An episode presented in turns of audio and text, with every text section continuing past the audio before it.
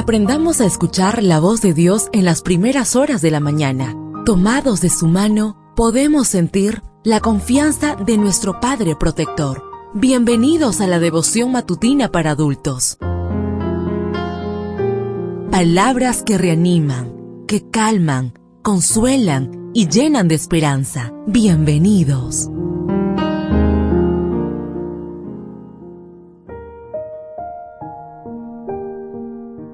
Apreciado amigo, apreciada amiga, qué bendición poder saludarte hoy 4 de mayo. Recuerda, soy tu amigo Roberto Navarro y traigo para ti el devocional para esta mañana que lleva por título Yo lo escucharé. La lectura bíblica la encontramos en el libro de Segunda de Crónicas, capítulo 7, versículo 14.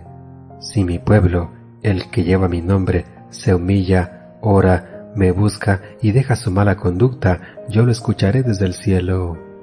La Asociación Humanista de los Estados Unidos ha propuesto celebrar el Día Mundial de la Razón el primer jueves de mayo. De acuerdo con la página web de esta asociación, dicho día es la contraparte del Día Nacional de Oración, que también se lleva a cabo el primer jueves de mayo. Aunque los motivos de la Asociación Humanista están fundados en un estilo de vida sin dioses ni creencia, no se puede negar que hay creyentes que no reconocen la relación entre la oración y la razón, y elevan a Dios oraciones aprendidas y repetitivas sin poner la cabeza en lo que están diciendo. En su obra, la religión dentro de los límites de la mera razón, Emmanuel Kant consideró que la oración es un acto de vergüenza y de locura. Sin embargo, la oración y la razón son mutuamente excluyentes. En realidad, la oración tiene un marco lógico y razonable. Refiriéndose a las oraciones de su tiempo, Jesús dijo, al orar, no repitan ustedes palabras inútiles como hacen los paganos, que se imaginan que en cuanto más hablen, más caso les hará Dios. Mateo 6.7.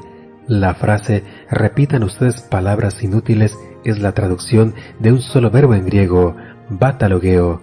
Los especialistas en literatura griega aseguran que batalogeo define al que habla sin pensar.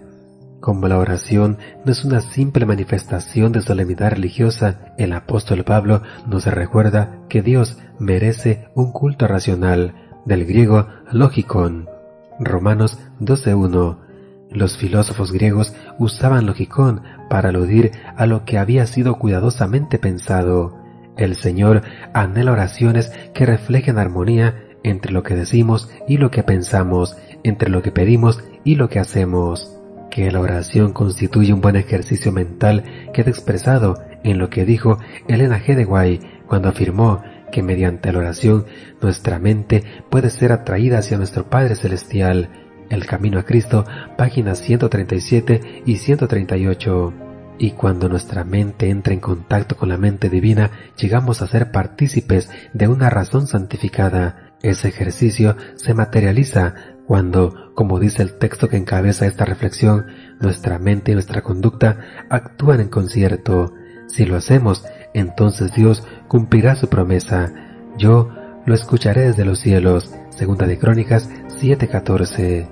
Deseo que el Señor derrame abundantes bendiciones en tu vida. Y recuerda, mañana tenemos una cita en este mismo lugar, en la matutina para adultos.